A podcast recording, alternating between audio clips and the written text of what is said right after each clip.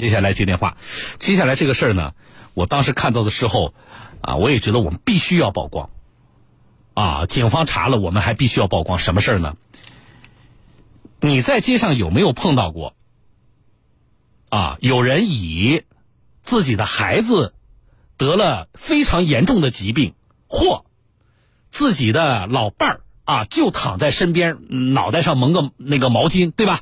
啊，这个自己的老伴儿不行了，急需大家献点爱心啊，然后募捐好去给孩子或者是自己的老伴儿治病，看到过这种情况吗？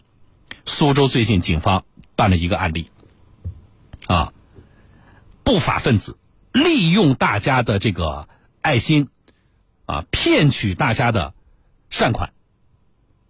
什么情况啊？我觉得特别典型的一个案例。我来连线侦办这个案件的苏州市公安局姑苏分局的，呃，我们的民警张一辉张警官啊，张警官你好。哎，小东老师你好。啊，张警官，你们最开始怎么注意到这个事儿的？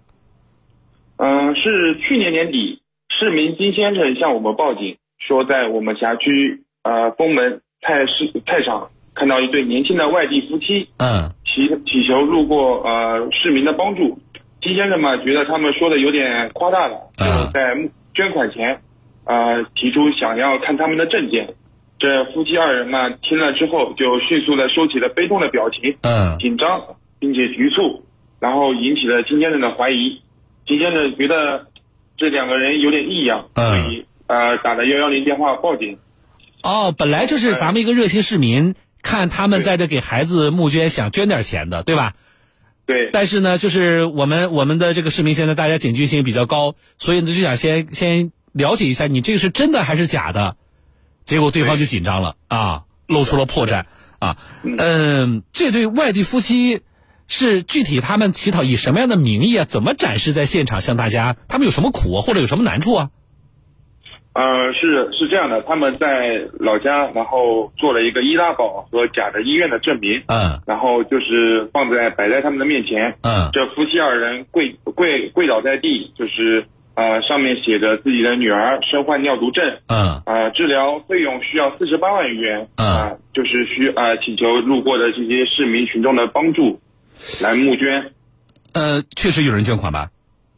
啊，确实有，并且因为。呃，群众们就是善心，呃，这个每个人都有善心嘛，他们捐款也比较多。嗯，嗯，呃，那捐了之后，那他们什么？他们还会给人家磕头，会会，还是干嘛？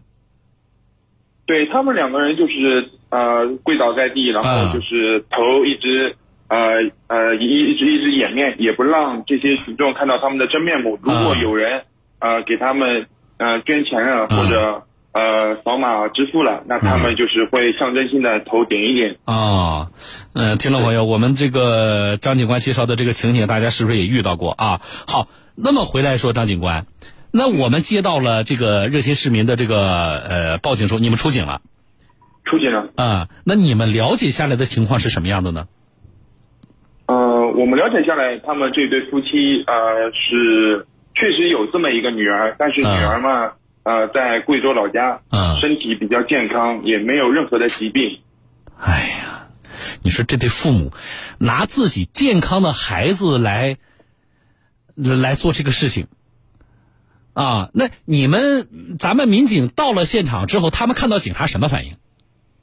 他们看到警察非常的慌张，嗯，非常的局促，啊，呃，他们就是面对我们的询问，呃，就是非常的慌乱。嗯，呃，两两个人说法有很多的不一致，啊，我们觉得非常的可疑。哦，那这些资料从哪来的？就是什么？又是尿毒症啊？又是什么？那些现场展示的照片呢？这些都是他们自己在网上搜搜来的，嗯，一些病例，然后一些就是呃，就是看网上面其他人募捐是怎么写的，然后他们就是自己呃修改，然后向他们当地的。这个就是打印打印的店面，嗯，提供之后，打印的店面给他们，呃，就是打印出这些东西，他们然后带到苏州来的。然后您刚才说，其实他确实有个女儿，他说他女儿这个 呃得了这个这么严重的疾病，但是他确实有女儿哈。那他在现场那个易拉宝上用的那个照片，真的是他女儿的照片吗？呃。他用的照片应该是他的女儿的。啊，这对父母简直是可恨啊，简直是可恨。那在你们这个辖区里待了多长时间了？呃，募集了多少钱？呃，他大概从十一月初的时候到苏州的，然后就是他专门挑早上面，然后在就是我们苏州市姑苏区的各个菜场，嗯，然后进行这个乞讨，大概有十几天的时间，嗯。根据我们的调查，应该是前后募集大概五千元左右。那花下来一天五百多块钱呢？啊，真是的。呃，这种从你们警方来看，这是什么性质的行为啊？这个他们可能会受到什么处理？呃，这两个人因为涉嫌诈骗，被我们行政拘留了。哦，涉嫌诈骗。对啊。而且五千元的这个金额也不小，现在是行政拘留的情况啊。对，呃，我们警方呃，对于像这类案件侦办过程当中发现的一些情况，对于咱们更多的那些可能有一些呃有爱心的，看到别人遇到困难呃想帮助的我们这些热心的听众朋友，有什么样的提醒？呃，就是呃有善心是一件好事，但是希望广大群众面对他人经历的不幸时，啊。要仔细甄别，嗯辨别真伪，以防善心落入骗子的口袋。嗯嗯嗯，非常感谢，我连线的是咱们凤凰派出所的张警官，谢谢您，张警官，我们再见。嗯，好，再见。嗯，好了啊，我觉得这个案件苏州警方办的特别典型，啊，典型在哪里？就是刚才我们警官描述的那个现场，熟悉吗？我原来跟大家关注过南京的，我说南京街头的情况。后来呢，有媒体调查，警方也办了那个案子。大家记不记得一对老夫妻啊？这个看起年龄也有，呃，我估计六七十岁吧，看起来，啊，这个，呃，老头啊，这老大爷啊，这个在街边跪在那里，哎呀，不停的点头啊，不停的这个给大家这个磕头。然后呢，他旁边啊，也不知道是不是他的老伴儿。啊，一个老大娘吧，啊，躺在旁边，然后呢，直挺挺的躺在这个他的身边，脑袋上啊，这仰面，然后呢，呃，脸上盖着一张这个毛巾，啊，你也不知道，呃，他是在睡觉啊，还是在干嘛？但是总之啊，从呃相关的展示出来的材料啊、照片呐、文字上啊，你能够看到，哦，他身边的这个老太太啊，是他老伴儿啊，得了非常严重的疾病。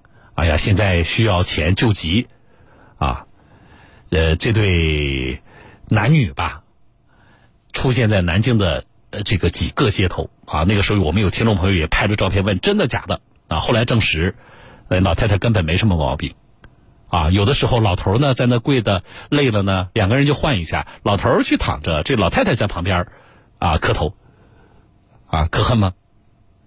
啊，这种套路，那今天的这个又来了啊。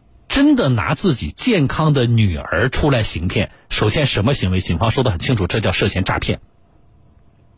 啊，如果现在是行政拘留啊，啊，你这个涉及金额不是特别大。如果你真的有人有哪个好心人这么一个链条，啊，什么意思？这个链条干嘛呢？就是他们可以啊，在短时间内这个生产出。一套案例啊，这套案例里包括什么人得了什么病，然后呢，治疗需要多少钱，这个人的家庭有多贫困，然后呃，需要大家通过什么方式募捐，要募捐多少钱？这个媒体，你们如果感兴趣的话，你们自己去网上搜，现在应该还能够找到以前的这个报道的链接啊，而且。出现了什么情况呢？出现了一些网络平台的业务员去医院里所谓扫街啊，就跟那个在街上发传单一样，去医院的病房里去找那些住院的病人，这个呃，主动的说：“我来给你发起募捐吧。”这个事情做的呢就变味儿了。我们也多次呼吁过，对这些网络募捐平台。啊的监管，首先他们有没有募捐的资质，首先就是合不合法，啊，这个就是要打问号的。另外，从媒体调查报道来看，显然在整个的这个募捐过程里边，啊，他们没有做到，也没有能力做到，对于出来募捐的这个当事人以及其家庭的财产情况和病情做一个准确的核实，所以也要注意啊。